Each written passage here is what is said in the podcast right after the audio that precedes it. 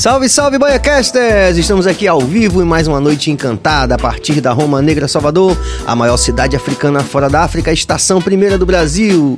É isso aí, você já sabe que você pode se conectar com a gente se inscrevendo no canal, ativando o sino, compartilhando e dando like. E você pode também interagir com os nossos convidados, porque a gente está ao vivo segundas, terças e quartas com Bahia Cast e na quinta com Penetra Pod, sob o comando de Hugo Fetal e Mayara Magalhães também. É isso, cabeça? Patrocínios também. É importante a gente lembrar dos nossos apoiadores, Bruno Joias brilhando com você, o nosso Sampaio Sabores, o melhor hambúrguer gourmet da Bahia. E também deliciadebrownie.com.br, o melhor brownie da Bahia, também aqui junto com a gente no Bahia Cast. Você sabe que se você fizer isso, se você se inscrever no canal e fizer tudo aquilo, você não vai apoiar somente o Bahia Cast.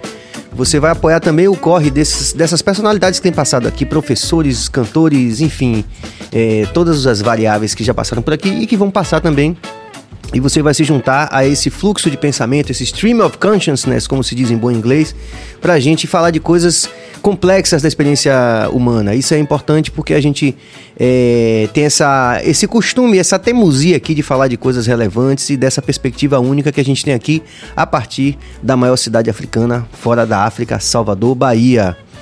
Então, em nome de toda a nossa equipe, que é Walterson Cabeça na direção técnica, hoje com auxílio luxuoso do nosso grande Fagner Lima. a prática conduz à perfeição. E também o nosso diretor Jorge Billy, diretor-geral do programa. A gente tem a honra de anunciar o nosso convidado dessa noite, que já está aqui sorridente, super feliz, está aqui com a gente com a camisa do Bahia. Ele é cantor também, compositor da nova geração, o que nos instiga muito, porque vocês sabem que muita gente da velha guarda já, tem, já teve por aqui é, artistas consagrados, mas a gente também quer saber da perspectiva dessa nova rapaziada que está fazendo música aqui em Salvador, principalmente porque são os herdeiros do Axé Music, né? Então a gente já tem feito aqui uma investigação nesse sentido e nós vamos então hoje conhecer um pouco da vida e da obra desse nosso queridíssimo Jô Barro! Olá, boa noite, que introdução! Primeiro dizer que amei o óculos, eu já falei ah, isso, valeu. mas repito, eu acho muito estiloso, óculos, é. óculos redondos. Obra de Jorge Billy, que é um, um sócio mais estiloso do BahiaCast. Ah, agradeço o convite e agradeço a introdução, é um prazer estar aqui para a gente conversar um pouco sobre a nova cena da Bahia, a nova música que é feita na Bahia e contar das nossas referências, né? Porque Sim. tudo vem de algum lugar, mas estou muito feliz de estar aqui nesse novo momento, com música nova, com as coisas acontecendo. É muito bom estar aqui e ter esse espaço para poder conversar um pouco sobre música, sobre arte e nos apresentarmos. Com certeza. E já com a camisa do Bahia aí, retrô e tudo, retrô, como é? Conta a história dessa camisa aí. Que Bill já tá ali chorando de emoção ali. Seguinte, é, eu sou muito fã de música pop. Muito hum. fã. Fã de Michael Jackson, fã de Madonna. E gosto muito desses grandes nomes, assim, hum. que vieram antes de nós. E todos eles têm uma questão estética muito marcada. Tem uma estética, é, quando pensa-se em música, pensa-se estética. Sim. E eu gosto muito de misturar moda e música, porque faz sim, parte do sim. movimento pop. Né? Então, quando a gente pensa movimentos e ritmos musicais, geralmente a gente associa alguns, alguns códigos, alguns signos, seja o cabelo, seja a cor da perfeito. roupa, seja o tipo de roupa. E quando eu tava pensando em caixa, essa nova música, porque eu venho de uma série de singles lançados e cada single tem um cabelo, tem uma estética, tem hum. um, por exemplo, Amor Bandido que foi uma música que eu lancei no ano passado e tinha uma coisa meio Agostinho Carrara, meio anos Sim. 2000. Então era aquela camisa de brechó que os meninos até me perturbam, que é cobrador da Giovanza. amarela. De foi botão. longe. É, cobrador o pessoal me perturba. E aí, quando eu pensei em Caixa, é uma música que fala sobre ir pro Porto da Barra tomar um banho de mar, chamar hum. a galera. E a gente sabe da importância do Porto da Barra para ser um, um, um, local de diversão e de lazer mesmo da população. E que tem uma identidade com a cidade também, né? Tem uma identidade e e você vai pro Porto da Barra, você enxerga Salvador e você enxerga a Bahia. E você enxerga também o olhar das pessoas sobre a Bahia. Porque tem muito turista, tem uma galera que fica ali olhando. E você parar pra pensar que, tipo assim, no Porto da Barra vai todo tipo de gente, de todas as classes. É verdade. Então você encontra ali a pessoa que saiu, pegou uma condução, demorou duas horas para estar tá ali e você encontra Caetano Veloso tomando é. sozinho dele. Tomando... Ou Tertuliana lá, né? Ou Tertuliana, tertu... vendendo, vendendo brigadeiro. um brigadeiro. Você encontra todo tipo de gente no Porto da Barra. E a música foi sobre isso. Quando eu pensei Porto da Barra, eu pensei, não, eu tenho que trazer uma identidade muito Bahia. Muito da Bahia. E aí o primeiro, o primeiro signo que me veio na cabeça foi o Bahia em si. Sim, o time. O time Bahia, por conta da representação que o time Bahia tem na minha cabeça. E do que ele representa também para as pessoas. Sim, para uma grande coletividade. Sim, eu- e eu tava viajando, porque eu fiz o NEB, Sim. fiz comunicação. Ah, você fez comunicação, Fiz comunicação na UNEB. E uma dessas viagens de comunicação, a gente foi com uns amigos pra Juiz de Fora. Hum. E tinha um menino que, vamos sair, vamos sair, todo mundo se arrumou. Pá. O menino colocou a camisa do Bahia. E olha, não tava na moda o uso de camisa de time pra sair e tal, que hoje tá mais na moda. É. Mas não tava. E aí ele colocou a camisa do Bahia. Eu falei, você vai sair com a camisa de time? Aí ele, claro, é porque aqui mostra de onde eu sou. Eu falei, é isso, sabe? E aquilo ficou na minha cabeça, eu guardei. E, claro, que tem uma identificação, adoro o time, adoro as causas também que o Bahia levanta, é uma coisa muito importante, assim, é, tanto para a população LGBT quanto para as causas de movimentos sociais mesmo. Sim, sim. Mas a estética Bahia é muito representativa, sabe? De onde você tá, de onde as pessoas vêm, ah, é Bahia, é do Bahia, é da Bahia. Então, É, e é esse- Eu acho massa você- a gente poder falar sobre isso, é, porque de fato a gente que tem a oportunidade de sair do, né, do Estado, em qualquer situação, você foi no empreendimento acadêmico, né? Junto Sim. com a turma de comunicação, e quero falar sobre isso depois. É, mas assim, essa coisa do time, como ele identifica. É, eu também fiz uma viagem é, em 2006, eu fui pra Jamaica. E quando eu cheguei, eu, eu tava usando a camisa do Brasil Sim. né? É lógico que hoje a camisa do Brasil está muito associada a essa coisa da briga ideológica Sim, de esquerda sim, e de direita. Mas enfim, naquela época tava legal usar a camisa, tava de boa.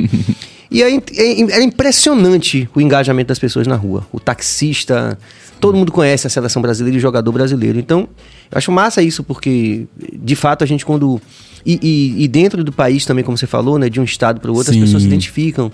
É, Em São Paulo, algumas vezes, algumas situações também o pessoal identificou a gente com a camisa do Vitória, umas coisas assim. É, e é muito interessante é, é como agrega, né, um regionalismo e como, como agrega uma identidade Sim. a camisa que a gente veste, literalmente a É, camisa que a gente veste. Exatamente. E é um movimento que a gente tá até eh, se atentou, mas acho que pelo período também, que chega esse período assim, ano eleitoral, as coisas vão caminhando mais para pensar assim, em mudanças, eh, chega um momento assim de resgate desse, desse símbolo nosso, porque a Sim, bandeira, é. tudo bem, tem todo um histórico aí da bandeira do Brasil, mas a, a- a gente tem que se orgulhar do que é nosso, sabe? É. E, e não pode deixar que se apropriem do que é nosso. É, não, realmente, eu acho isso independente de. A gente podia discutir também qualquer questão Sim. partidária aqui. Não tem. Não Uhum. tem. Não pode aqui, certo? Aham, não, tranquilo. Mas é, é, é, é meio. Acho que injusto, assim. Essa apropriação de, um- de uma forma como se a gente não tivesse direito à nossa própria. Sim. E a gente não sabe, por exemplo, se a gente colocar, como eu te falei, eu fui pra Jamaica e tava amarradão. Uhum. Porque os caras falavam, por exemplo, na época, é, Bibito, Bebeto, né? É, Pili, né? Sim, sim, sim, sim. E eu me sentia, eu ficava muito orgulhoso daquilo. Né? Quer dizer, que isso é nosso, como você falou. Sim. A gente. É meio chato essa coisa que está acontecendo, dessa apropriação, como se, se a pessoa, por exemplo, fosse da esquerda, Uhum. ela não pudesse usar a camisa, né? Usar e a gente fica com medo de usar também, né? Fica com de usar. o- Você quer que o pessoal vai pensar? O azul, né? Que tem a camisa azul, mas o verde e amarelo é tão mais bonito, né? É, É claro. tão mais clássico. É, acho que a gente tem que seguir nesse caminho mesmo de apropriar do que é nosso Uhum. e, e do que a gente defende, do que a gente acredita, independente de, de partido, independente de, de ideologia política. Mas assim, estamos todos pela, regidos pela bandeira do Brasil, né? Com certeza. Somos todos É um- brasileiros é um, e com muito é um orgulho. patrimônio nosso, de Um todos patrimônio nós, nosso. independente de escolha ideológica, né? Com e certeza, partido. Com certeza. Mas você fez comunicação? Fiz comunicação na UNEB, quatro Conte aí. anos. Comunicação na UNEB foi um caminho que eu achei para chegar a Salvador. É, o rio leva para o mar e o meu caminho era Salvador. De onde? Eu sou daqui de Salvador, nasci em Salvador, Hum. mas meus pais são pastores evangélicos. E aí, é, a gente, como pastores evangélicos, a gente rodou ali o interior por muitas cidades, Jacobina, Capim Grosso. Então, cresci no interior. Mas em 2014, eu tive a oportunidade de participar do Festival Anual da Canção Estudantil, que é um projeto do governo, do governo do estado. Eu estudava na escola pública. Que era um projeto seguinte: os alunos canta, é, criavam uma música, o colégio bancava a produção dessa música, é sua letra, você faz como quiser. Bancava a produção e aí tinha uma disputa interna no colégio. Sim. O vencedor ia para uma disputa regional E o da regional vinha para Salvador para passar uma semana com é, aulas de teatro, aulas de canto e se apresentar em um grande palco, que nesse caso foi a Fonte Nova com Saulo Fernandes. Ah, legal. Então, é, eu passei por todo esse processo com uma música chamada Brasil Negro, que eu escrevi. Foi na época que a gente teve o, aquele movimento da banana, que sim, sim. No, no campo no, teve um jogo e aí oferecendo banana, alguma coisa assim para um jogador. Sim. E aí a, aquilo me instigou a criar alguma música que falasse sobre a história do Brasil, do e a história do negro no Brasil, hum. né? Como o negro foi inserido na história do Brasil. Criei a música, é, passei por esses processos, cheguei em Salvador, passei essa uma semana, e aí fui na Pracatum a primeira vez, fui no Candial a primeira vez, Sim. gravei, conheci aquela galera, aquele espaço. Imaginem para um menino do interior é, que Inocente, cantava na igreja. Inocente, puro e besta. besta não é tanto assim, puro. Já não era tão besta. tão, tão puro. Hum. Mas é, é tão puro assim, já não é 15 anos, já não era tão puro assim. Sim. Mas. É, foi, foi, um momento fantástico. Foi né, um de... momento de transformação. Imagine você ter acesso à vida de um artista que tem essa rotina uhum. de ter aula de canto, ter aula de, de música, expressão corporal, e vai pro estúdio e de van, e no hotel. Era assim, Sim, um sonho. É mágico, né? É mágico. E aí, no momento que eu entrei no palco para cantar, em, em, em, todos esses processos, em todos esses processos, desde a escola até a regional e até aqui em Salvador, o momento de entrar no palco para cantar foi um momento muito único, porque eu me senti, eu senti posse daquilo. E isso eu viria a sentir anos depois, quando eu cantei a primeira vez no Carnaval de Salvador, que eu hum. subi num trio. Então, quando eu senti isso, eu tinha 15 anos, estava no segundo, era terceiro ano, é isso aqui que eu quero. Mas como é que eu vou conseguir isso aqui? Eu não vou conseguir isso aqui no interior. Tenho que ir para Salvador. E aí a oportunidade de ir para Salvador foi passar na universidade, que tinha que ser pública, porque meus pais são desprovidos de dinheiro. Sim. Então a universidade pública é a porta de entrada e de salvação para muitas famílias, como Inclusive, foi. a qualquer momento pode não ser tão pública, viu, galera? É... Já tá rolando a PEC aí, inclusive, quem, quem tiver acompanhando a gente aí que quiser, inclusive, fazer qualquer consideração sobre isso e aproveitar, né? Que estamos Sim. com um convidado que tem essa experiência, como colocou muito bem, de forma muito bonita, né? Essa é verdade, podemos trazer outras pessoas aqui, algumas pessoas para falar sobre isso na sequência. É, contando essa história de que ó, ó, tudo que foi conquistado tinha a ver com esse universo da, da universidade pública. Continue. Sim, é, e o interessante é que eu fui morar numa residência de 13 pessoas, hum. residência de humanas. E a residência é um projeto de ações que de permanência estudantil, porque era uma coisa que a gente falava muito. Passar na universidade é difícil. Permanecer na universidade é um Sim. pouco mais complicado. Com certeza. Por, e aí, na universidade, a gente vai ver a vivência das pessoas, né? Enquanto tem uma pessoa que nunca pegou um ônibus na vida, a outra pessoa que ia a pé, dois quilômetros para a universidade. A gente vai vendo essa diferença mesmo de sociedade. E aí, é, morava com essas pessoas do interior. Passei na universidade, vim para Salvador com muita luta, fui morar na residência. E aí a gente foi. E eu fui mesmo me moldando como ser humano. Porque a gente, eu saí daquela bolha, e eu digo a gente porque foram assim, três alunos, que Sim. todos do interior, que saíram daquela bolha e estavam na capital. E naquele momento foi um momento de transformação mesmo, que eu descobri, por exemplo, o que é ser um homem negro na sociedade, Sim. o que são pautas raciais e causas sociais. Aquilo Sim. tudo não era, não fazia parte do meu dia a dia. Sim. E aí a gente passa por aqueles estágios, né, de descobrir, de ficar revoltado. Meu Deus, como é que pode isso? Depois de entender como é que as coisas se deram. Então a universidade foi a minha chave de salvação, porque mudou a minha realidade. Assim, hoje eu não trabalho só com música, eu trabalho com publicidade também. Uhum.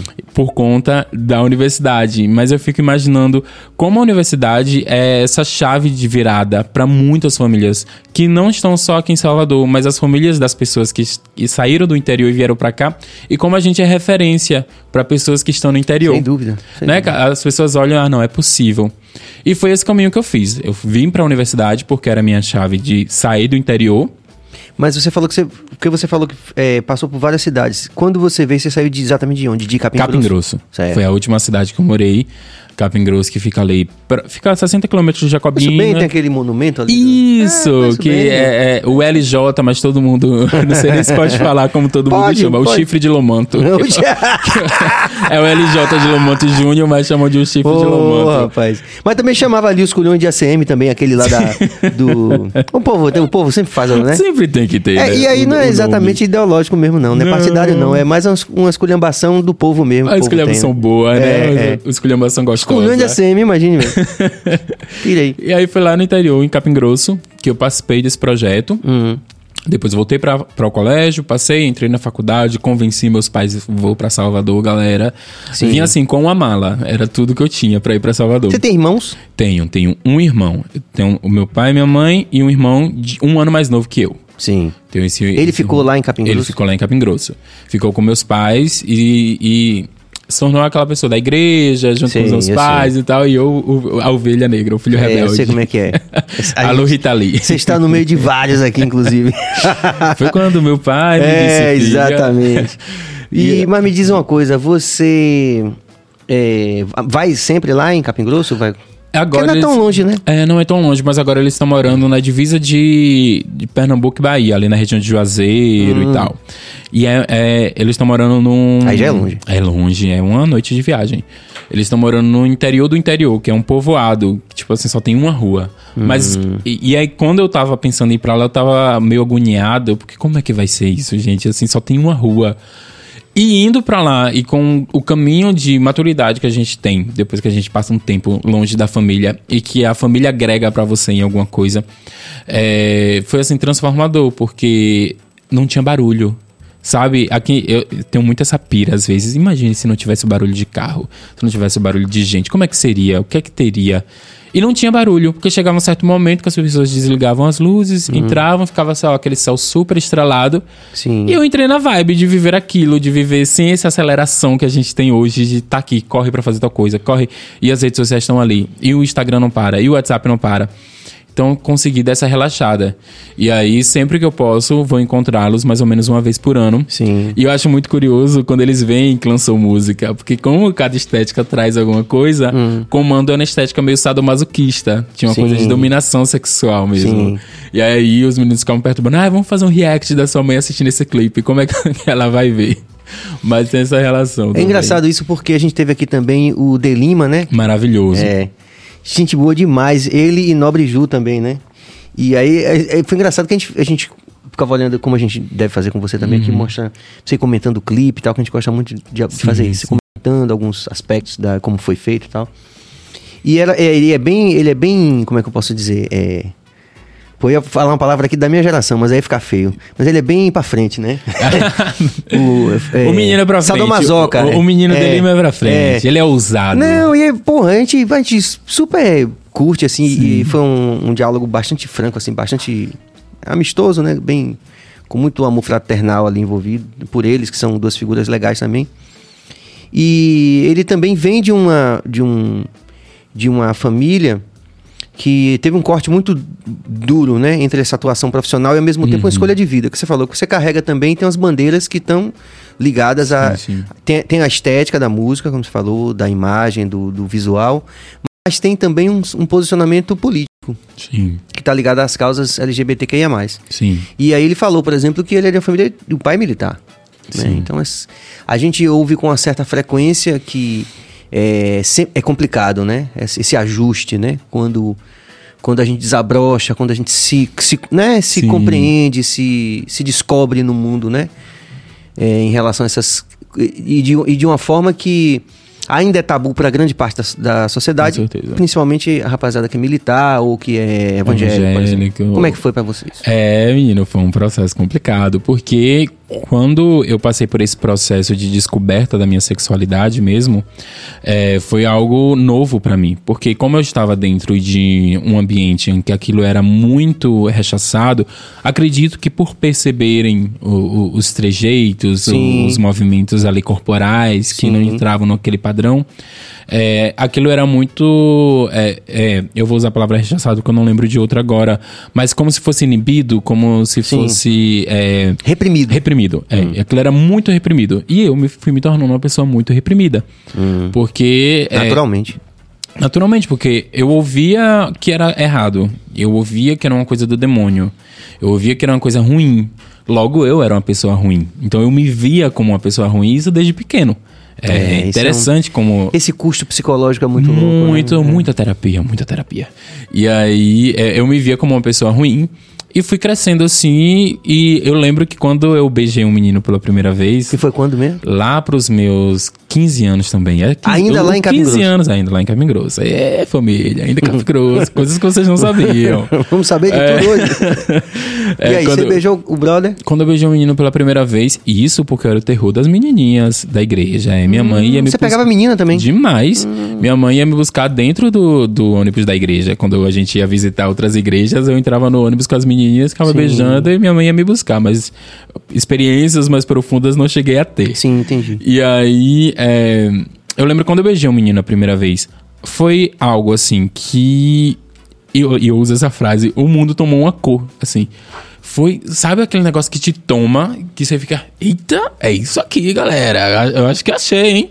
E foi esse processo de descoberta, mas era uma coisa muito reclusa ainda. Tipo assim, ah, beijava, mas ai, estou pecando, preciso me perdoar, preciso pedir perdão. E fiquei nesse movimento aí por um bom tempo. Até que saí do interior. E, e antes de sair do interior, eu lembro que eu cheguei para um amigo, porque tem todo um processo de você entender o que você sente e o que você é, e aceitar isso pra você mesmo. Porque e ainda mais eu que rejeitava muito essa, esse sentimento, essa sensação. Eu lembro de orar pedindo pra Deus tirar isso de mim, porque era errado, porque era impuro, porque eu estava sendo errado. Mas quando eu aceitei pra mim que é tipo, ó, não tem pra onde correr. Isso eu falo comigo mesmo, não tem pra onde correr. é isso aqui. Aí eu lembro de eu cheguei pra um amigo meu no colégio, assim, a gente tava. Cheguei e falei, ó, eu acho que eu sou. E eu não falava nenhum tipo de palavra, porque Tipo, era, era- era um tabu muito grande falar Até palavra. falar era complicado. Era. Aí ele olhou nos meus olhos assim, leu o que eu queria dizer. Ele, eu acho que eu tô bem sou. Ele, acho que somos. Acho que todo mundo já sabe que somos, menos nós. É. E foi esse processo Loucura, de, né? de se entender. Isso não chegou para os meus pais. Eu saí do interior, vim morar na capital. E aí tive um processo de morar, antes de ir pra residência, de morar com uma parente. E ela me perguntou: Ai, não, eu tenho um filho que é, você pode ficar à vontade. E eu me abri, eu falei, olha, eu sou. Só que eu não sabia que ela ia contar pra minha mãe. E ela contou pra minha mãe. Então, assim, não teve aquele momento de conversar. Dizer, ó, eu meio que fui arrancado mesmo do Sim. armário. E aí minha mãe, e acho engraçado, né, um- uma coisa da comunicação, que ela poderia me ligar, ela poderia, ela mandou uma mensagem no WhatsApp, um texto, e a gente se comunica muito por WhatsApp, por texto. Ela mandou um textão de WhatsApp, eu fiquei assim travado. Eu falei, agora é o momento, não tem pra onde recuar. Já saí do interior, já não estou mais morando com os meus pais. Eles Sim. podem cortar qualquer tipo de verba, mesmo que pouca, mas é isso. Vou, é isso mesmo, manhã. É, eu gosto de meninos, é, beijo meninos e é isso. E eu lembro que foi um processo muito é, desgastante mentalmente mesmo. Mas ao mesmo tempo, acredito que não estar lá e não estar dentro do ambiente foi proveitoso. Porque se tivesse dentro de um ambiente familiar, poderiam ter muitas rusgas, é, enfrentamentos. Porque também tem um papel social aí nessa história. Uhum. Não é somente como a família, tanto individualmente como coletivamente dentro Sim. da família, vai ver, mas também o que está em volta, né? Sim. A sociedade em volta. Ainda mais falando é- de um filho de um pastor, É, sim, de uma sim. igreja tradicional. Sim. E eu, e eu tinha muito em mente esse medo deles, assim, como é que as pessoas vão perceber isso. sim. E aí a gente, eu fiquei um ano sem vê-los. Não sabia de muita coisa que tinha acontecido, só vim saber muito tempo depois que, por exemplo, meu pai no período parou de comer, não comia. E aí aconteceu uma coisa muito impressionante pra mim, porque eu não fui o primeiro da família dos meus pais, que é uma família do meu pai, que é uma família muito eu não quero usar a palavra machista porque acredito que nem eles nem é, é, Elaboram racionalizam isso, isso, sabe? Mas é uma família muito tradicional Tradicional. dos papéis antigos da sociedade. Então era uma família muito de cabra macho. Sim. E aí houve o primeiro primo que falou: Ó, galera, sou gay. Eu sou. pronto. E aí foi aquele negócio de grupo de WhatsApp, conversa e ligação, tá sabendo, tá sabendo. E foi logo do filho mais velho. Logo depois veio eu. E aí eu fiquei sabendo que esse meu tio, porque esse meu próprio meu tio me contou, deu- anos depois, sabendo que esse meu tio foi até a casa do meu pai conversar com meu pai e explicar pra ele que o filho continuava sendo o mesmo, que não tinha, o mundo não tinha acabado. e que a gente entrega o filho pro mundo e ele Claro. tem as próprias atitudes. Só que isso pra mim foi de uma riqueza tão grande, Sim, porque eu não sim. esperava isso, justamente por conta dessa postura de família de cabra macho e tal. Aquilo me tocou muito e eu tomei uma afeição por esse tio muito grande. E foi aí que meu pai não é, começou a ter outros olhos, mas o meu maior medo era reencontrá-los, porque isso eles souberam eu estava aqui em Salvador. Eles chegaram a cortar a verba, a sua verba? não, não, não chegaram a cortar a verba porque é, eu fazia muito drama, eu sou canceriano, não, não tinha como cortar a verba. Não, a, a pouca verba não tinha como cortar. Mas não cortaram a verba que não era muita, porque na época eu consegui bolsa, uma bolsa de permanência, que na época era uns 200 reais. Então era 200 reais pra tudo. Pra alimentação, Sim, pra transporte, sim. Não pra corre? Não corre, voltar. Você sabe que é legal você falar isso? Porque quando a gente vê o pessoal discutindo é, essa questão da PEC e tal, e muitos com uma insensibilidade do tipo. é, a universidade gratuita no Brasil causa uma distorção, so- distorções sociais graves. Eu vi alguém dizendo isso. Aí você lembra justamente desse perfil, que eu faço parte desse perfil também de é, meninos que vieram do interior, de famílias humildes e que tinham. É, que precisavam desses 100, desses 200, desses 50, sabe? Que fazia muita diferença. Fazia muita pouco. diferença, né? E, e a longo prazo, durante esse processo de você conseguir uma capacitação profissional nível superior, você vê que faz uma diferença na vida da pessoa. Quer dizer, os caras estão querendo fechar essa porta, né?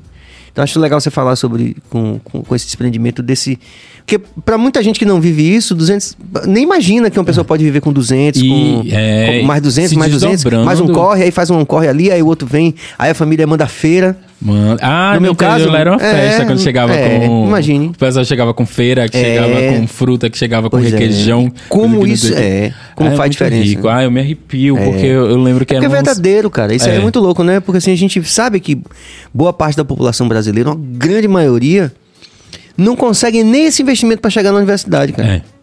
Ou Não- seja, não é muito mais duro do que a gente tá falando aqui. Muito. Mas tem gente que ainda tá insensível a isso, né? E É, que, quer, que quer fechar a porta mais ainda. E não pode, não pode, porque. É, é, é só quem vive entende o quanto é tangível essa transformação que existe em uma pessoa da família entrar na universidade. É porque entrar na universidade é ter acesso a um outro mundo. E o quanto as- essas pessoas que conseguem entrar, é, eu fico até meio emocionado, Fica se dedicam, porque é, eu lembro, e eu fui uma dessas pessoas que passou um bom tempo comendo arroz, feijão e carne de soja. Era Sim, arroz, feijão, carne de soja, sim, arroz, sim, feijão e carne de soja. Justamente por conta desses 200 reais que qualquer Tinha que dar. 20 reais É. fazia muita falta. E o quanto hoje essas pessoas que moraram na residência comigo e outras pessoas que tinham uma realidade muito mais dura que a minha, inclusive, dentro daquele contexto de universidade, que não tinha computador em casa, que ficava na faculdade de manhã cedo até de noite para poder fazer um trabalho.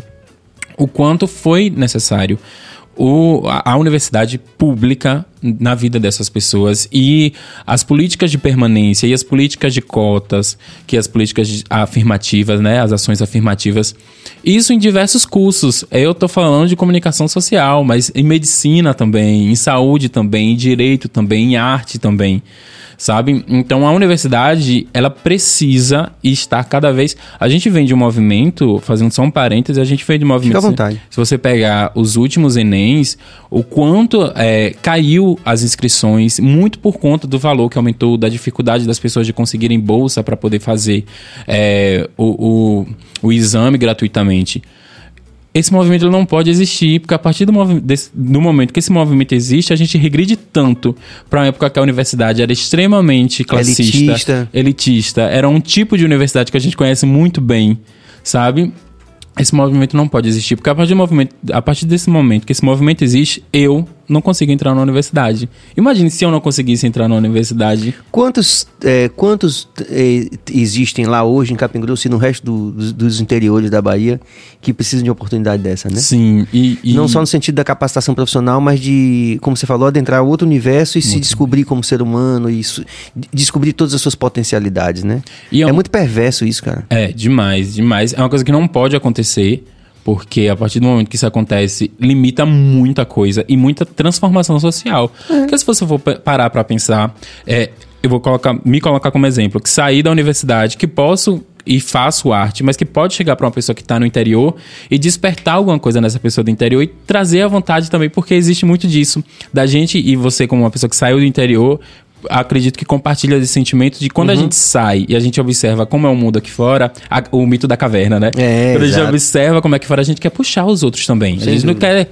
E, e nada, tipo, ah, eu sair do interior, não, mas é ter acesso à, à Poder escolaridade escolher. e poder, Poder escolher. escolher. É, ter esse- esse movimento de escolha. Então, é, a gente precisa defender a educação, a educação pública, porque a educação pública tem muita qualidade. A universidade ela tem muita qualidade, ela agrega muito na vida das pessoas. É um agente transformador. E, e tem muito disso de usar essa frase que ficou meio cli- meio clichê, né? A educação transforma. Mas se você for pegar a realidade de pessoas, e eu falo muito do meu, da minha vivência de residência, Sim. porque tinha diversos tipos de pessoas. Tinha um menino na residência que veio de Manaus. E- Caramba. E, novamente, como eu só tinha mala, era tudo que a gente tem. A mala e muita vontade de fazer acontecer. É, cara. Então, é, a universidade e a educação pública ela é extremamente valiosa e transformadora. A gente precisa preservar a universidade, a gente precisa preservar que outras pessoas tenham direito e acesso a viajar de avião, a fazer uma faculdade, a entender o que é um, um escolher o seu futuro. Eu lembro quando eu entrei na faculdade, primeiro semestre, a galera falava assim, ai, a prof- os professores, façam um, um, é, um artigo. Eu não sabia o que era um artigo. Eu não sabia o que é um artigo. E a galera, ah, é um artigo, então a gente vai fazer um artigo e tal e tal. E aí, quando a gente vai vendo, né, essas disparidades, mas ao- ao mesmo tempo a gente tá todo mundo ali no mesmo ambiente. Aí, aí corre, faz, vê e, e- e acontece, sabe? Então acho que a universidade, e, e- e é mais que um achismo, é uma certeza, a universidade precisa ser preservada enquanto agente transformador diverso e de acesso. E, e como, como um lugar também é, de empoderamento, né? Porque Uhum. repare que você está falando, estou lembrando mais uma vez de Tertuliana, que teve aqui. é, e ela estudou História da Arte no Rio de Janeiro. E ver uma, uma pessoa, né? Como, como ela, onde ela, de onde ela fala para sociedade, do lugar de fala dela, né? Do lugar de existência dela para a sociedade, que tem a capacidade de chamar a atenção, por exemplo, de Caetano Veloso Sim. por alguma fala. Isso é extremamente importante nesse processo de democratização né, das oportunidades e dessa desmistificação desses comportamentos, dessas formas de existência que são vistas como, né? Tem gente que acha que é um problema de, de, de saúde. Sim, sim, Né? sim, sim, sim, infelizmente. Então, eu fico. é, me permita eu lhe dizer isso, eu fico bastante contente de, de ter assim, um relato como o seu aqui, como o dela, porque já é um outro momento, né? Uhum. A gente já começa. Isso.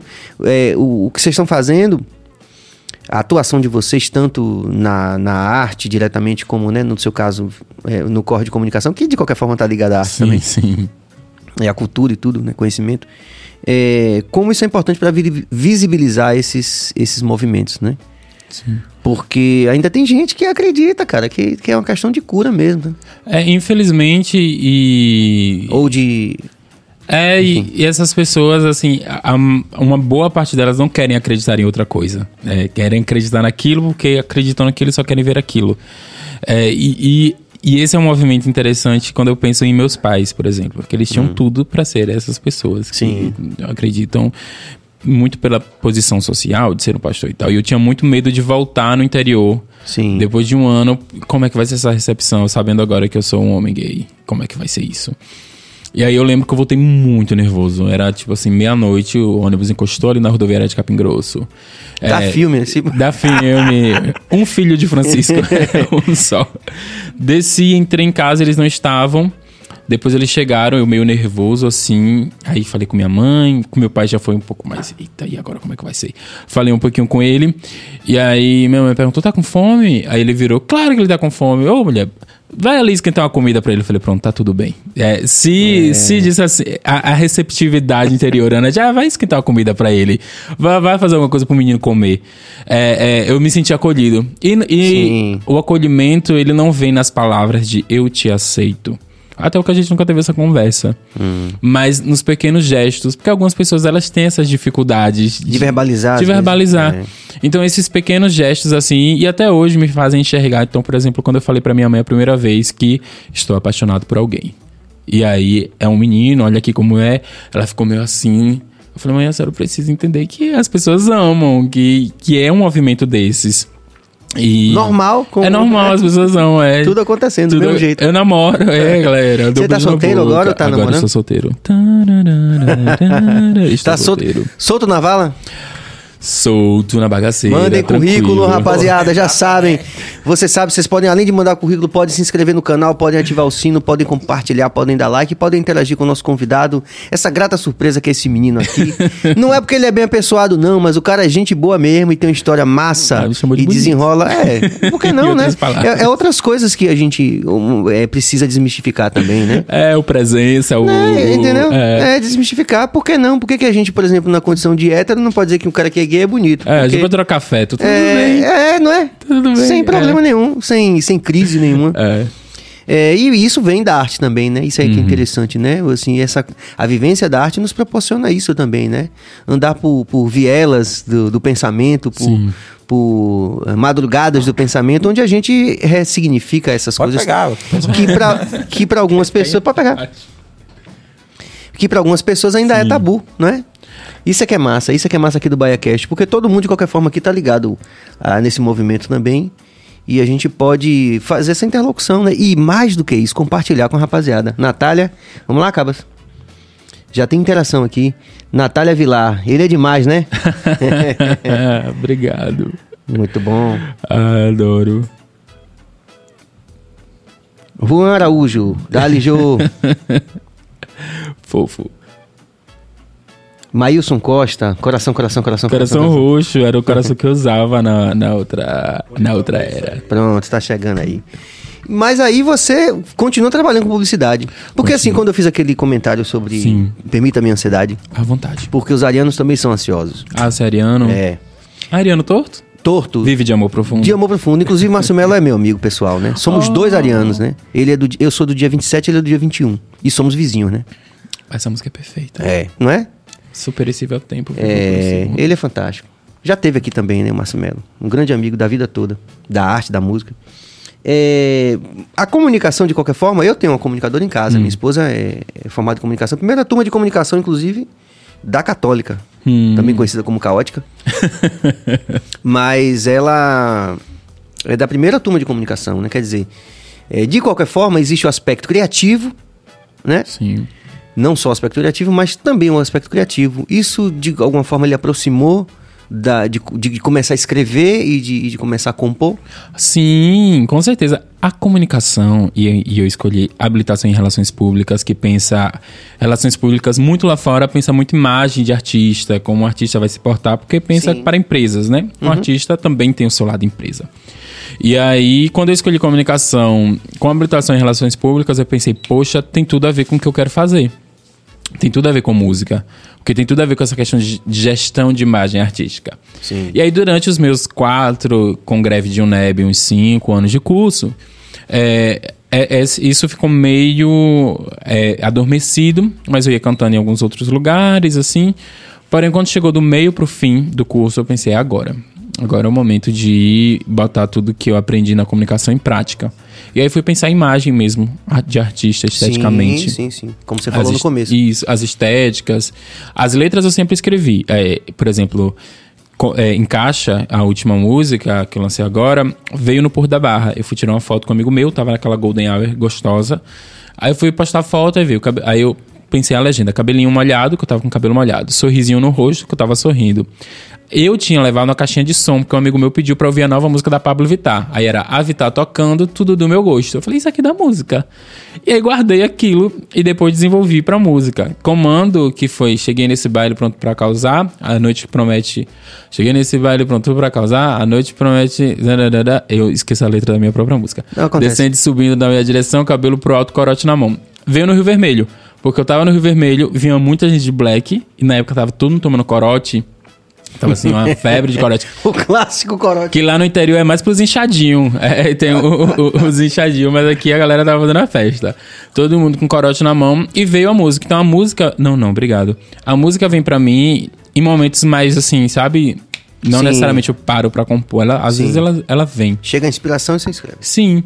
E aí é, eu pensei como eu poderia fazer acontecer nos meus últimos anos de faculdade. Sim. E foi assim, montando eh, mood board artístico, assim, aí eu botando assim o que eu tinha. Ah, eu sei tocar tal coisa, botava. E foi muito na vontade. Nisso, chegou o final do curso, eu precisava fazer o TCC, o famoso Ei, TCC. Miserável TCC. E relações públicas, a gente pode fazer evento.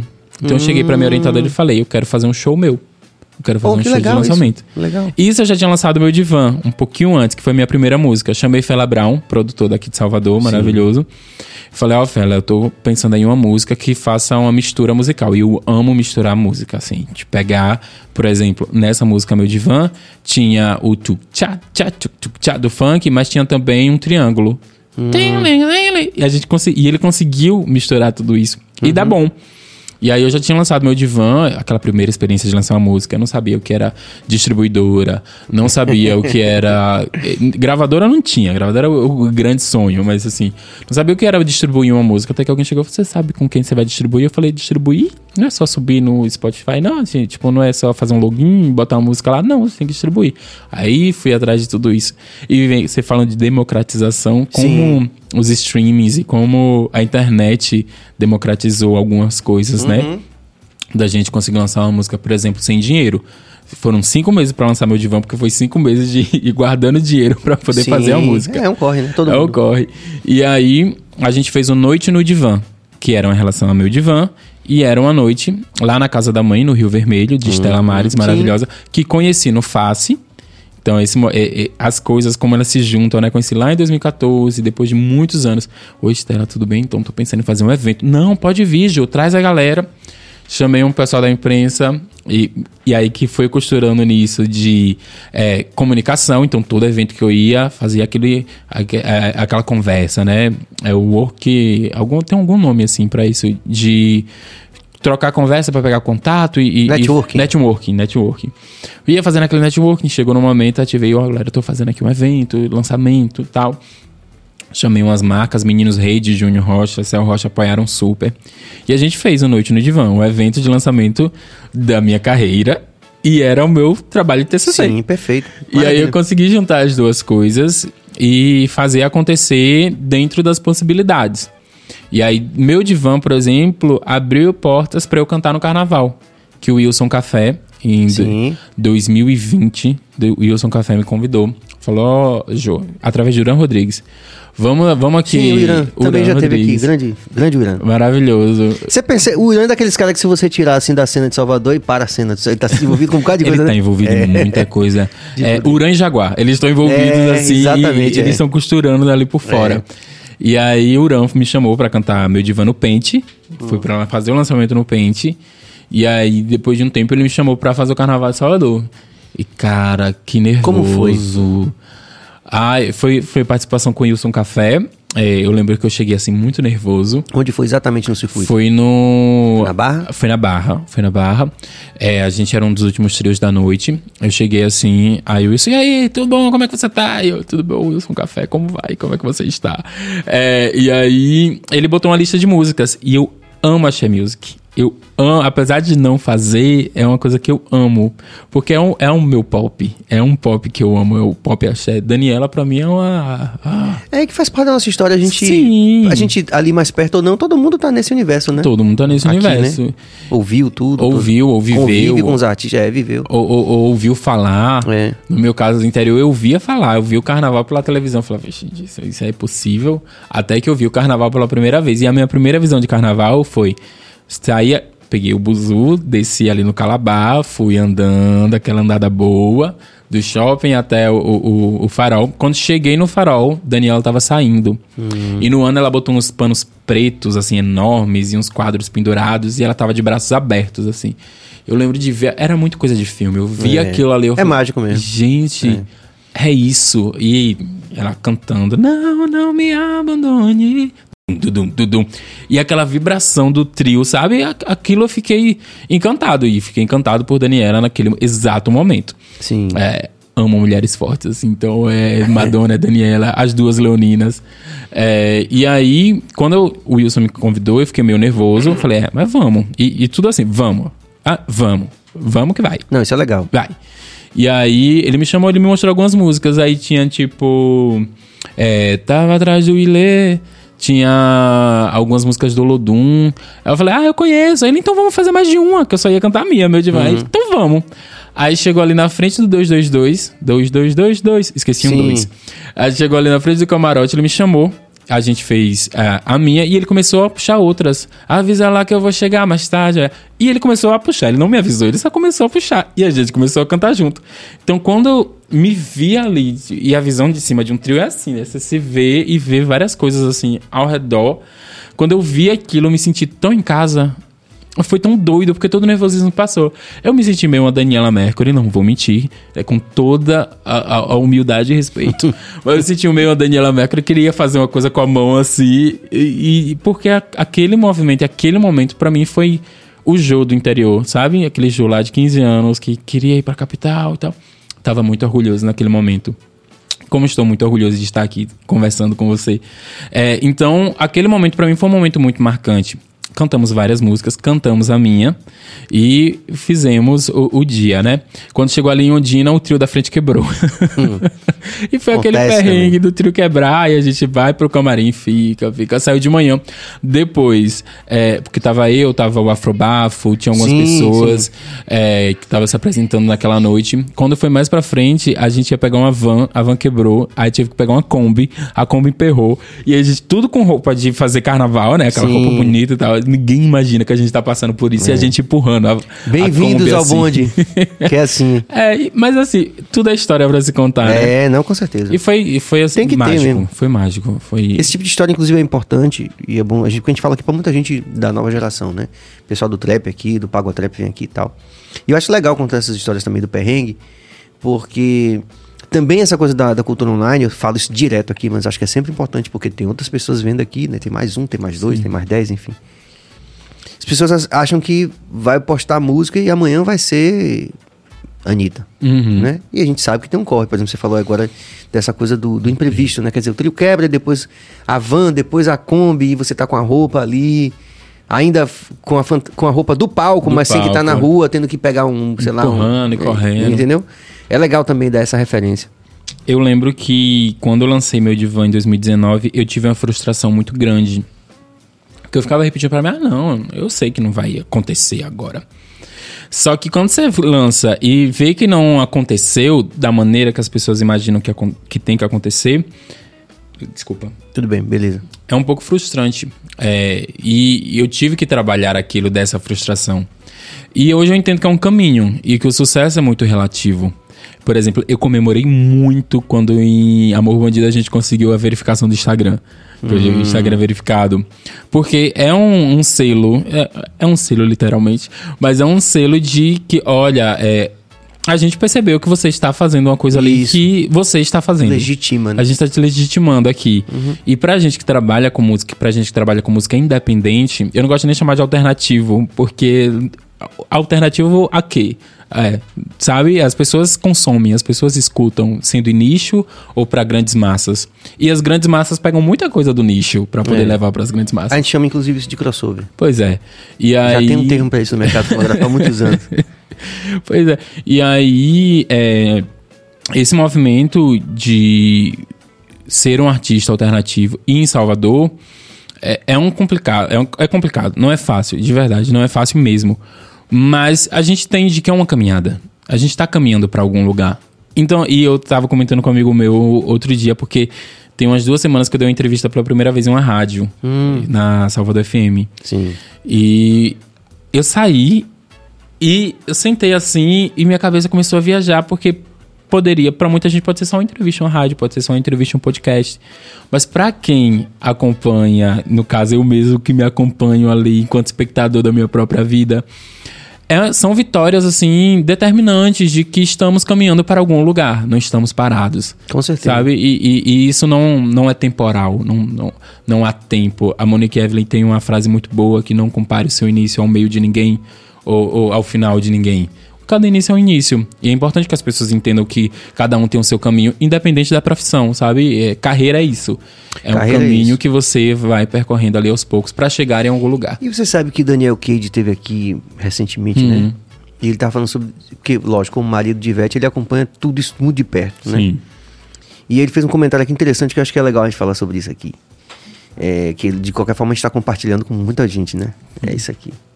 Ele falou assim, rapaz, é, São, a gente chega no, no, no aeroporto, são 200 pessoas pra falar. Aí embarca, voa. Quando chega lá, tem mais 200. Aí quando chega no show, mais 200. Aí quando chega no aeroporto, mais 200. Depois... Aí quando tá entrando em casa, tem dois caras na portaria lá com... com- e ela desce e ela dá atenção a todo mundo. Uhum. Aí ele fala, ele, ele, ele reproduziu esse comentário aqui que eu achei interessante. Acho que pra quem. Exatamente isso que você tá falando aí. Entender o corre e a carreira. Porque é, ele falou, pô, você tem uma paciência da porra. Ela falou assim. É, mas eu lembro quando eu tava no barzinho cantando, aí só tinha uma mesa, no meio de 100 mesas, duas pessoas. Aí quando a pessoa olhava pra mim, eu. é Ivete Sangalo Sim. né? Então, assim, isso eu acho que é interessante porque quando a gente almeja uma, porra, um sucesso, a fama, não sei o que, a gente pensa somente naquele momento ali do flash, Sim. né? Tudo bom, o jatinho e tal, aquela vida, sabe? Uhum. É, de rei, de rainha e tal. a vida instagramável. Instagramável, exatamente. Só que é, é legal quando a gente vê um artista que chegou, chegou no topo, como Ivete, né? Assim que, né? Enfim. E que fala, ah, mas eu, eu empurrei a Kombi, Uhum. né? Isso é legal, porque às vezes a pessoa pode... Às vezes a pessoa tem 5 mil seguidores no Instagram e já esqueceu da Kombi, né? Não pode Tem acontecido, tem mesmo? acontecido Não aqui, tem pode. acontecido aqui. Que é isso? Olha. Ah, ok, ok. pois é. Nós estamos conversando aqui com o Jô Barros, agora só Jô mesmo, né? É, só Jô. É, tem isso do Jojo Barros, eu, eu Deixa não eu me fazer uma, importo. até uma pergunta, Diga. porque você falou do, da Pablo Vittar, né? É, para você também tem a Jo, o Jo. O que é que isso representou? É, é, como se diz, por, por exemplo, que a Pablo Vittar conquistou esse, esse tipo de, de- de reconhecimento e as pessoas respeitam O isso, uso do pronome, né? o uso, Uso do, do pronome, pronome. como é que se diz? E foi tipo assim, não só no- uma questão de marketing, de publicidade, mas acabou ampliando um, um- um leque de respeito, acredito, da, da, da- na carreira dela. No seu ponto de vista, isso agregou? Você adota isso também? O, Qual é o seu pronome? a- a- o meu pronome é ele. O Jô. O Jo, é. Uhum. O jo, e eu me entendo muito enquanto pessoas. É, eu ia falando pessoas cis, mas na questão do gênero mesmo, sabe? Sim. É, entendo também a importância de dar-se os pronomes corretos para as pessoas Sim. e do respeito ao pronome correto. Hoje eu tenho pessoas trans que convivem comigo no meu dia a dia e o quanto um, um amiga correto, o quanto muda para aquela pessoa, sabe? E é muito interessante de ver mesmo esse movimento de, de entender o que é isso e, e de respeitar o que é isso, sabe? A gente, por exemplo, aprendeu assim, não foi? A gente conversando aqui com Tertuliana, a turma toda falando pra gente, ó. A gente aprendeu a perguntar qual é o seu Sim. pronome. É massa isso, a gente não sabia. É, eu- hoje eu sou. E aí, hoje eu sou porque as, as pessoas são fluidas, elas mudam, né? As coisas não são um só. É uma conversa que eu tenho muito assim com amigas minhas mais velhas, que são mães de família. Eu, eu adoro conversar com gente mais velha, adoro coisas mais antigas. É, eu paro pra conversar e falo: essa, você já reparou que essa nova geração. É, não, isso, uma nova geração dentro de um recorte de uma família que é mais progressista. É, não tem muito aquilo de eu sou hétero, eu sou bi, eu sou. As pessoas são. Eu gosto das coisas e, e- e são fluidas. Tá assim. desbloqueado, né? É, tá desbloqueado no sentido de que não tem isso de se botar em uma caixa, sabe? E de que se entendem cedo. Não sei se você conhece Botapó. Botinha, uma figura da internet. Sim, Você sim. descobriu cedo, assim, não, eu sou uma menina. Isso, e, e, e interessante ver esse movimento geracional, né? De que as novas gerações estão se descobrindo, se desbloqueando cada vez mais cedo, muito por conta de movimento social. Algumas pessoas elas já poderiam ter se desbloqueado antes, mas não, consegue, não conseguiram por conta de tudo em volta. O contexto não era O favorável. contexto não era favorável. Mas eu me entendo hoje enquanto o Jo, e, e isso do Jo é engraçado, porque meu nome de verdade é Jo Anderson. João Anderson! É, que é uma mistura do nome. João Anderson Barros! Isso, Não, ficava era muito gospel. É, é, e, e eu. Goleiro também, né? João Anderson! Sai que é sua, Joana! Não, meu pai falava muito, agora vamos ouvir o cantor João Anderson. Tinha aquele Anderson. E diz que é uma mistura do nome do meu pai e da minha mãe. Mas meu pai se chama José e minha mãe se chama Rejane. Encontre João Anderson nessa mistura. É. Não há. Não há João Anderson nessa mistura. Só que desde sempre me chamavam de Jo. Minha mãe me chamava de Jo. E aí eu adotei isso muito pensando, depois do curso de comunicação, muito pensando que, ah, João Anderson não é um nome que as pessoas vão lembrar. E aí era João Anderson Barros. Tinha um Barros, porque eu sempre gostei do meu sobrenome. Hum. E aí o pessoal disse, ah, mas é muito gospel, né? Não, Jô Barros. Parece um Aline. cantor gospel, é primo da Aline Barros, é Hum. da mesma família, mas você é gay. Como que, que pode? E aí eu adotei só o Jô, até pra ser mais rápido. Hum. E aí ficou Jô. Mas não, não é uma coisa que, ah, só me chame de Jô, só me Hum. chame de Jô Barros. As coisas acontecem. Jô Barros, Jô, vai, vai alterando. Mas é, veio o Jô. Vamos colocar, vamos cavar esse clipe aí, Cabas, pra gente comentar, porque tem umas coisas bem interessantes. Foi o Faustino Beats que fez. Foi Faustino, Faustino Aí a gente. maravilhoso. é, eu gosto muito disso, de botar assim, aí a galera vai curtindo Sim. e você vai comentando. Achou aí já, Cabas? Pronto. Enquanto isso, deixa eu mandar um salve aqui pra rapaziada. Ó, Gil Lucas, bom ver a força da juventude, inspira, rejuvenesce meus cabelos brancos. Hum, fofo. Juan Araújo, vê a caminhada de Joe é massa. Sua dedicação e sua criatividade é algo gigante. É isso aí. Pronto. Então Cabas vai cavar. E eu vou aproveitar para poder a gente fazer aquele corre do anunciante mais uma vez. Agradecer a Bruno Joias aí, brilhando com você. Sampaio Sabores, é, o melhor hambúrguer gourmet da Bahia, ali a, por- a partir da República de Brotas. E também o nosso deliciadebrownie.com.br tá aí na nossa tela. Você sabe que a sua marca pode estar aqui enquanto Cabas procura esse bendito clipe. É, você pode anunciar aqui com o BahiaCast. Já tivemos grandes parceiros e continuamos tendo.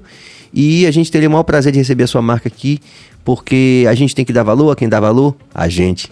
É, foi boa. Gostou do slogan? Aí, ó. Acabou de ter um slogan publicitário. Isso dá uma campanha, galera.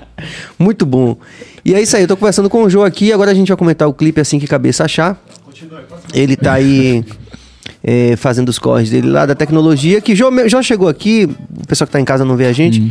não vê, não vê ah, o, o, o, tam- o tanto de equipamento que tem aqui. do- Sim, muito fio, é, galera. muito fio, então é complicado pra Cabas achar. É muito fio e todo mundo conectado. É, exatamente. Vai, Billy. Sim, não, mas é, é, então seria o Jô. Isso, o Jô. No caso, não, não, não- Mas você acha que funcionou essa questão do, dele querer ser chamado de A Pablo Vittar? É porque essa é uma discussão, tem até um meme disso, não sei se vocês conhecem o meme da Inês Brasil. E o drag, vocês conhecem esse meme? Gente, esse meme é maravilhoso. Justamente porque Inês, Inês Brasil, grande Sim, figura sim, brasileira, sim. contem- pensadora contemporânea, estava numa discussão dessa. Ah, mas não é a Pablo Vittar? Aí uns meninos corrigiram, não, é o Pablo Vittar. Ah, por quê? Porque é drag. Aí ela vira, ah, o drag.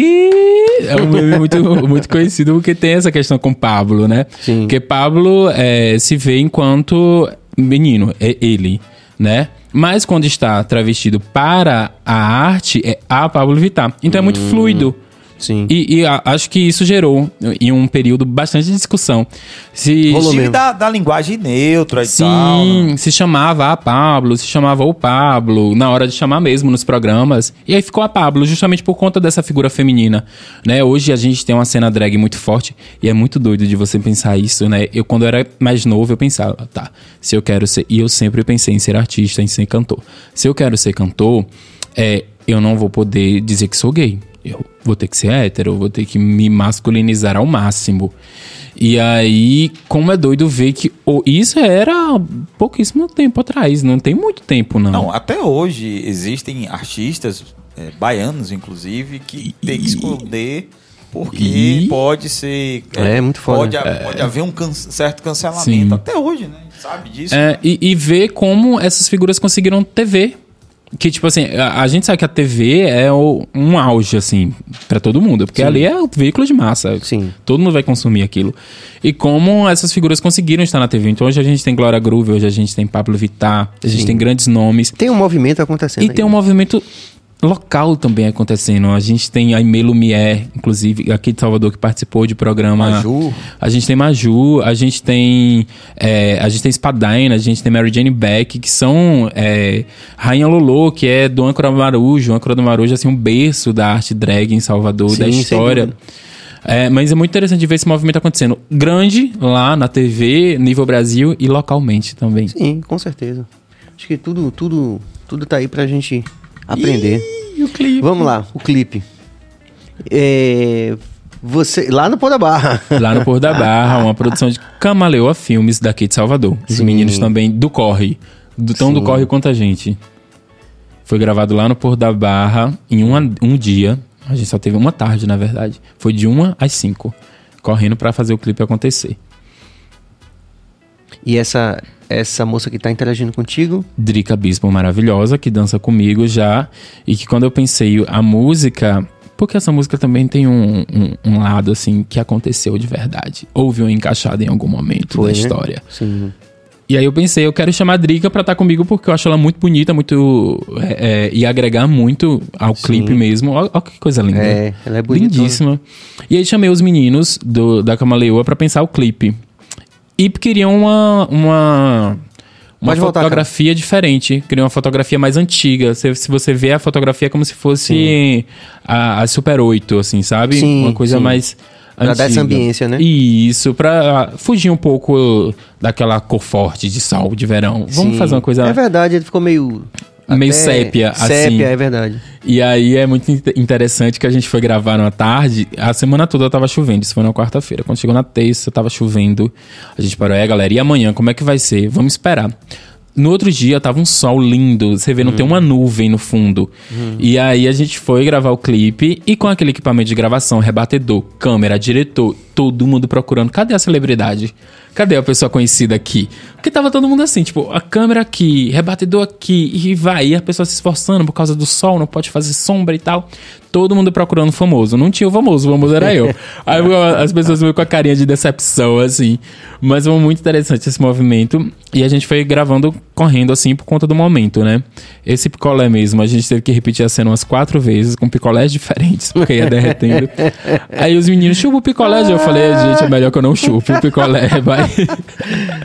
Aí essa é uma referência à antiga era, a Comando, que é uma coisa mais meio sadomasoquista. Sim. E aí ela e eu adoro isso de easter eggs, assim, de eras. Sim. Por exemplo, no meu clipe de comando, as, a- os bujudinhos de corote, todos os rótulos a gente trocou por capas de álbuns muito representativos pra mim. Sim. Então, Erótica de Madonna, O Canto da Cidade. Sim, A gente- eu gosto muito de trabalhar nisso. E os meninos tiveram Chamou de easter eggs, né? uns easter eggs. E os meninos tiveram um olhar muito sensível pra gravação do clipe, pra ficar uma coisa diferente, mas que passasse a mensagem do Porto da Barra, o ambiente do Porto da Barra. E como não falar de Porto da Barra e não falar de queijo, né? É, o queijinho. Eu amo o queijinho na brasa do Porto da Barra. Ô, Bill, manda pedir a pizza, Bill. Porra. Amo o, o queijinho do Porto da Barra. E essa, essa cena foi muito gostosa, que a gente repetiu o queijo umas três vezes. e adoro o queijo. E foi correndo pra entrar dentro da água. Essa parte aí foi a mais complicada. Gravar dentro da água. Porque os meninos eram baixinhos. Fim de tarde, Os, a maré. Os, os cinegrafistas. Os cinegrafistas eram baixinhos, fim de tarde a maré vai puxando um pouco e depois ela, aquelas ondas assim que não são, não são Sim, lineares. sim. E aí é, tinha um momento que eu dizia assim: pula os meninos, porque vinha uma onda muito grande, aí os meninos pulando. Essa cena aí, tipo, do a câmera manchada de água, tava manchada mesmo. Sim. Porque tava meio que molhando o equipamento. ficou, né? Ficou, porque ficou super casou. E no final a câmera do, do fotógrafo não ligava. A gente tirou as fotos e não ligava. Aí ele falou, João, será que molhou? Aí foi aquela coisa, meu Deus, não- só tava descarregada mesmo, graças a Deus. Mas foi uma tarde muito gostosa de gravação. E Parece muito com Yara da Macena também. e esse clipe, assim, saiu muito da minha cabeça, sabe? Do, do que eu pensava em fazer. E ver acontecer é muito diferente, Legal, é né? muito bonito, é muito gostoso de ver. E é nisso que tá o sucesso, sabe? Das pequenas coisas. É fazer um clipe sem dinheiro, correndo, chamando os meninos, pedindo pra dividir, mas fazer o clipe e ver acontecer. É, é aí que mora o, o sucesso da coisa, o gostoso da coisa, que não se trata de números. Isso é natural, vai vir com o tempo, vai vir com o meu encontro artístico de mim mesmo. Porque esse momento que eu estou lançando singles, eu estou experimentando uma estética diferente, um ritmo diferente, que foi o caso, chamei Faustinho. Construindo o artista, né? Construindo pra entender até o que, é que eu quero quando eu for lançar um EP, que é um trabalho mais coeso, que fala mais sobre mim mesmo. Que foi o caso quando eu chamei Faustino pra fazer. Adoro o trabalho de Faustino, adoro o trabalho que Faustino faz na cena. Falei, Faustino, vamos fazer uma coisa junto. Ele, vamos, Jô, vamos aqui, venha. Fui, levei em caixa, letras já existia, e lá vai a gente produzir em caixa. E Faustino tem um processo de produção muito interessante. Sim. Que ele botou o beat e liberou. E vamos pensando aqui em cima o que, é que a gente pode fazer. Aí foi botando uma coisa ou outra, foi botando uma coisa ou outra. E teve um momento que, por exemplo, quando a música baixa pra. E quando o sol baixar, preta eu vou te pegar, só nós dois dentro do mar. Eu pensei, Fausto, será que não seria bom a gente botar aquele timbre de vozes do teclado que faz. Ah, ah, ah, ah. Vamos, vamos testar? Ele, será que vai ficar bom? Eu falei, vamos testar. Ele testou lá na hora, encaixou e ficou super gostoso. Aí encontramos. Então foi esse processo de gritar. Por exemplo, tem uma parte que toca um telefone antes do encaixando vai, encaixando vai. Toca um telefone. Aí foi a ideia que veio no momento também. Por que a gente não bota um telefone tocando? Vai ficar bom, né? Vai, vamos experimentar. E aí foi, é muito esse processo de experimentação musical. Eu gosto muito desse processo. Sim, sim. Que agrega muito. E quando a gente acha produtores muito bons e muito, com- muito comprometido, muito. É, acho que conjuguei certo, né? Muito, muito, muito bons e muito, comprometidos com o que fazem. Sim. É, é, é muito gostoso de trabalhar, porque tem essa troca. E Faustino foi uma dessas pessoas, Fela Brown, Que às vezes o cara fica trabalha tipo figurinha carimbada e fala, não, não vai ficar é, legal. não. E aí, ter essa abertura, eu gosto muito de opinar sobre como vai ficar a música. Hum. Sim. É, Fela trabalha comigo há mais tempo, sabe disso. Ele mandou Amor Bandido, que é um piseiro pop. E aí eu ouvi a música, ele mandou só com refrão. O refrão era assim: Eu não aguento mais um dia sem ele comigo. Ei, seu polícia, me algema com esse bandido. Eu não aguento mais um dia sem ele comigo. Se não for pra me prender, solto, eu não vivo sem você. E aí eu ouvi aquilo e falei, ó, isso aqui é muito anos 2000, isso aqui é uma coisa meio Cavaleiros do Forró.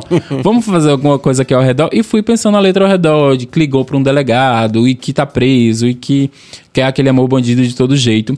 E aí ele me mandou o, o beat e eu falei, ah, por que a gente não bota uma sanfona? Ah, por que a gente não bota uma guitarrinha safada aqui? Eu adoro falar uma guitarrinha safada, com aquela guitarrinha mais swingada, Eu tô sabe? tentando imaginar o que é uma, uma guitarrinha, Uma guitarrinha safada. safada é. É uma swingada, sabe aquela, aquela guitarra que dá um swing, que agrega um swing, que você fala, porra, tem uma guitarra aqui gostosa. Isso, quase com uma guitarra meio que Não, baiana. depois que eu mas- aprendi com o Léo Santana, né, gente- Hum. super, super brother, assim, tem uma, uma história massa com, com o Léo, desde o começo. Depois que eu aprendi com ele a, a expressão impregnante, esse solinho é impregnante, eu falei, cara, a gente tem sempre que aprender, viu? Porque ressignifica tudo, né? Mas é uma guitarrinha safada. A guitarrinha safada, aquela que te envolve, que é, sabe aquela coisa safada Aí, tá gostosa? Você estudou guitarra a vida toda, não sabe o que é uma guitarrinha safada. É, Não sei porque meu filho fala isso o tempo todo. Ah, É mesmo? Guitarrinha sim, safada é. tem. É, é, o Isso porque me gostoso. ensinar ou lhe ensinou. A gente aprende com as crianças. Exatamente. É a guitarrinha safada do swing gostoso. E bota um baixo e, e vai trazendo as coisas Então diferentes. você participa ativamente da. Demais, eu gosto de, de, de opinar sobre, porque eu, eu escuto muita música diferente. Eu amo Madonna e amo pop. Sim. Eu amo música pop, amo, amo escutar. Por exemplo, eh, tem um pôster aqui, não sei se as pessoas conseguem ver, mas do Queen, Sim. é do Live Aid, né? Esse É. é do show. Que tem uma bandeira do Brasil lá em Radio Gaga, dá pra ver Sim. bem a bandeira balançando. Então eu gosto de escutar todo tipo de música, assim. E, e eu vou tirando mesmo uma coisa daqui, uma coisa dali. Sim. Porque eu lembro de ver o processo de construção de artistas. Eu gosto muito de ver esse processo. Então, por exemplo, pra Não, a mim. gente aprende muito vendo essas coisas. Sim, pra mim mudou muito quando eu vi Caet- é, Gilberto Gil falando sobre uma composição de Caetano. É, ele tava falando. Foi até pra TV Brasil, uma série que ele tava comentando sobre o, o período dele no hospital e como é que foi esse, esse momento. E ele contando que fez uma letra. é, que Caetano fez uma letra, mandou pra ele, mas Caetano quis ficar com aquela letra por mais tempo. E aí ele, o próprio Gil falou, ele queria cuidar daquela música. E eu falei, gente, então é isso, não precisa virar música de vez. É, posso cuidar dessa música, eu posso sim, sim. tra- trabalhar mais nessa música. E, tipo, mestres da composição, Caetano Veloso, Gilberto Gil, assim, pais. Então, é, ver com esses artistas como eles trabalham e pensar, poxa, eu posso trabalhar dessa forma também, pra mim é, é super importante. Esse- no caso, você, por exemplo, eu vejo a nova cena, né, como eu vejo assim, parece que tem um campo imenso e plantaram várias sementes, ao meu ver, certo? E vai surgir daí, como é que se diz, novas, novas é, Os novos, novos baianos. Exatamente. Como é- você que tá dentro, você acha que já teve alguém que já brotou, já saiu? Como é que tá essa cena, né, Quem que você nova? gosta na cena? Tipo assim, carnaval, você já, já vê assim, o é, Jô puxando um bloco tal. não- você vê a galera já, tipo assim. Sim, sim. Eu acho que a gente tá nesse processo construtivo. Salvador nos próximos anos tem tudo aí pra ser, sabe, um dos grandes polos. Já é um grande polo, óbvio. Salvador nunca deixou de fazer cultura, nunca deixou de exportar ritmos musicais e, e de, de exportar movimentos culturais. Mas acredito que os próximos anos pra essa nova geração vão ser determinantes. Muito por conta do processo pandêmico mesmo, de que as barreiras geográficas foram quebradas. Então, tem uma galera que vem, tá vindo para cá agora fazer e tem a questão da internet, manda para lá, faz, acontece. Ó, a gente tem grandes nomes agora que já brotaram, que são dessa nova cena. Maju é um grande nome da MPB que tá aí. Gente, Maju era do rolê. Maju tava ali com a gente no rolê, piscou, tá Maju na TV, tá Maju com a Fátima, por merecimento, por ser muito foda, sabe? É, a gente tem uma tocha, a gente tem RDD, que são grandes nomes que trazem. E, e o interessante de ver, né, como o axé.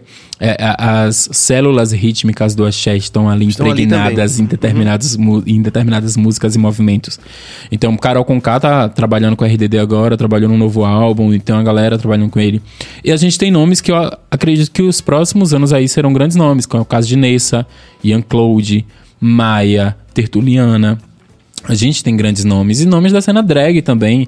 A gente tem a Aimee, que tá na TV, a gente tem Mary Jane Beck, que canta. É, então acredito que essa nova cena, ela vem com tudo mais pra frente, assim, sabe? Esses nomes, assim, que, é, que eu citei agora, Nessa, é, Ian. A gente tem Meli, que tem uma voz maravilhosa. Teve aqui também. Sim, perfeita, incrível. Essa E- turma toda, acho que poucos não vieram ainda. e aí é, é uma grande promessa para o futuro, sabe? Alguns já estão despontando. Caso de Neissa e Ian são nomes que. Meli, que já estão despontando. Rachel Reis, que é Raquel Reis, eu adoro falar Rachel. é maravilhosa, sabe? É, eu tá falei com ela, ó, eu vou depois do carnaval, tá, estamos arranjando uma data pra ela vir aqui. Perfeita, é de Feira de Santana, não precisa ser É, de Salvador. exatamente. Isso, isso é foda. Eu tava falando disso mais cedo antes de você chegar. Não precisa ser de Salvador, sabe? Isso é foda demais. Então, acredito que a nova cena vem com tudo, já tem os nomes despontando, mas tem um futuro muito grande para outras, sabe? Que estão trabalhando nesse caminho. E você, é, próximo trabalho, a gente já pode esperar? Pode sim. Vem aí uma música que é um, um pop meio Lu- Lulu Santos. É isso de testar, sabe? Do- e eu gosto disso, porque não precisa ser uma coisa só, não precisa ter uma caixinha só. Tudo certo, Lu Santos é, bom. Um, um pop meio Lulu Santos e que veio muito porque um, o- Fela falou, Jô, tem um projeto que tá vindo aí, queria que você pensasse em uma música, pensa uma música aí, é, e, e eu gosto muito de trazer as minhas vivências pras músicas, né? Então, eu comecei a pensar sobre um carinha aí que eu tinha pegado e fui pensando e veio, quero você a noite inteira, tiro tua roupa, te jogo na mesa, chego bem fundo com a minha língua, e aí, na versão final não vai ficar assim, porque senão você queria muito mais 18. De quatro na cama é melhor ainda. Baby, eu te quero essa noite mais. O nosso segredo, porque é uma coisa meio escondida, pra me satisfaz. Fala bem baixinho pra ninguém notar. Nesse nosso jogo eu sei quem vai ganhar. E o pré-refrão era: Quero ter você na minha cama, todo dia dizer que me ama. Tá pronta a Teu chazinho que me deixa doido. É, viciado eu quero de novo. Altas horas ao som de Betânia. O teu beijo de hortelã me faz pirar. E o refrão: Viciei em você. Preciso demais. Minha droga boa do meu portal cais. E veio. E, e muito, eu queria muito botar isso de Betânia, porque foi um menino que eu peguei e que eu ouvi Betânia com ele e foi surreal. Eu gostei dessa parte. Gostei Eu- dessa é, altas horas som de Betânia. Eu É. falei, tem, tem que entrar isso. Porque, de qualquer forma, ela é um, um grande ícone, né? Demais, Em todos hein? esses aspectos, tanto artístico como na e- e- postura. Aquela mulher no palco é surreal. O jeito que ela movimenta a mão, o jeito que ela olha, assim, sabe? Uma coisa meio. A mesma coisa da Daniela. A Daniela tem muito isso do palco, É, do tem, domínio do palco. Vem Eu muito acho do, do isso- universo da dança, né? ela- Sim, e, e- e do teatro, Uhum. adoro isso. Mas o, o- a próxima música, que vem acho que em junho, julho, tá mais voltada pra esse caminho MPB, assim. E eu gostei muito de fazer, talvez eu fique por aí. É. Jô, em nome de toda a equipe, eu tenho que agradecer por esse bate-papo legal que foi aqui. A gente se conheceu hoje pessoalmente. Sim. Com certeza vamos nos ver nos palcos também. Com Ai, certeza. com Sei certeza, que essa rapaziada também. Qualquer hora você vai ver essa rapaziada aí. E Agradeço muito. Dizer que é, foi um bate-papo muito, muito informativo pra gente. Acho que quem acompanhou, vai acompanhar a qualquer tempo, vai curtir a vibe. né? Foi uma vibe muito verdadeira. Sim. E desejar sucesso pra você. E dizer que lá na frente, quando você estiver já no, nos píncaros, o BaiaCast vai continuar sendo sua casa aqui pra Com você vir certeza. lançar qualquer coisa que você faça. Ah, eu que agradeço, agradeço o convite. Foi um papo muito gostoso, muito. Ai, me sentindo muito artista. Assim, sabe? É, Ó a cabeça lá. Sabe, me sentindo muito artista, assim, sabe? Foi um isso papo muito daqui a gostoso. dois anos, quando estiver lá na Globo fazendo uma novela, não, Bahia Cash não lembro não. Que isso, jamais! Eu não vou Claro. esquecer a Kombi. Vai Ele faz isso com todo mundo, relaxa. Ah, Ele faz isso com todo mundo. É, Mas agradeço muito o convite. Assim, a gente precisa desse espaço. A gente que é artista independente e nova cena, ter um espaço desse é enriquecedor. Porque não fica aqui, sabe? É, isso aí vai ficar para a posteridade. Reverbera, com certeza. Reverbera. É, agradeço muito pelo convite, assim, fico muito lisonjeado de estar aqui e quero voltar mais vezes e num futuro próximo, quem sabe, lá na Globo. Já não, vou pro Bahia Cast agora, viu? Com licença. Muito Pode bom. cobrar. Agenda, Billy! Pô, ainda vai pegar o microfone, velho. Porra, francamente. Tipo de coisa. Vamos Todo lá. dia é isso, né, Fagner? É. Porra, bicho. Essa Presta atenção, pô. Vamos lá. Então amanhã, quinta-feira, né? Penetra pode. Não é isso? Hum, Vou dar aquela pescada que eu não sou ferro. Ah, é muita gente. Graças a Deus, né? Que tá vindo muita gente pra cá. Vamos lá, penetra. Van, Vena Dias vai estar aqui, Hum. fanqueira tal. Aí eu não sei se você já conhece, tá vendo? Eu, eu já, realmente um não sabia nome. que tinha fanqueira em Salvador. Tem, tem um movimento muito forte, funk, trap, MPB. E, e como é interessante que tem vários tipos de movimentos em Salvador, sim, né? sim, é exatamente, né? E eu vi que a menina. Multiversos, multiversos, aprendi ontem. Exatamente. Segunda-feira nós teremos aqui Ed City, vai É. estar aqui no Bahia Cash, ok? Brilhantando. Na terça-feira, eita, já começou a pegar aqui. Na terça-feira, ah, não lembro. Mas Ed City vai estar aqui na terça-feira, já, já tá ótimo. Pronto, na segunda a gente vai falar da Já terça, da terça, da quarta tempo e da tal. quinta. Desculpem a, a- a memória do velhinho, né? Mas segunda-feira, essa grande, esse grande cara, grande amigo de Serginho também, aceitou vir aqui. Ah, pronto, lembrei. Baianinha Streamer vai estar aqui Ah, terça-feira, tá. certo? Campeã de. Um milhão já Exatamente. bateu o TikTok dela. Já bateu um milhão no TikTok, Hum. certo? Do- da última entrevista que ela deu aqui pro Penetra Pod. O TikTok tirou, depois colocou, foi uma loucura. E na quarta-feira nós teremos no Bahia Cash Vena Dias também, que é funkeira. Ah, ela vai estar massa. aqui no Penetra Pod. Pronto. Certo? Já, já vai fazer o pacote Completo. Ao, ao inclusive, Muito obrigado a Jo aí, Ah, que de coração. Obrigado a Walter Cabas, a Fagner, a Jorge Billy. A gente segue amanhã com o Penetra Pod, com o Hugo Fetal e com Maera Magalhães. Vamos que vamos.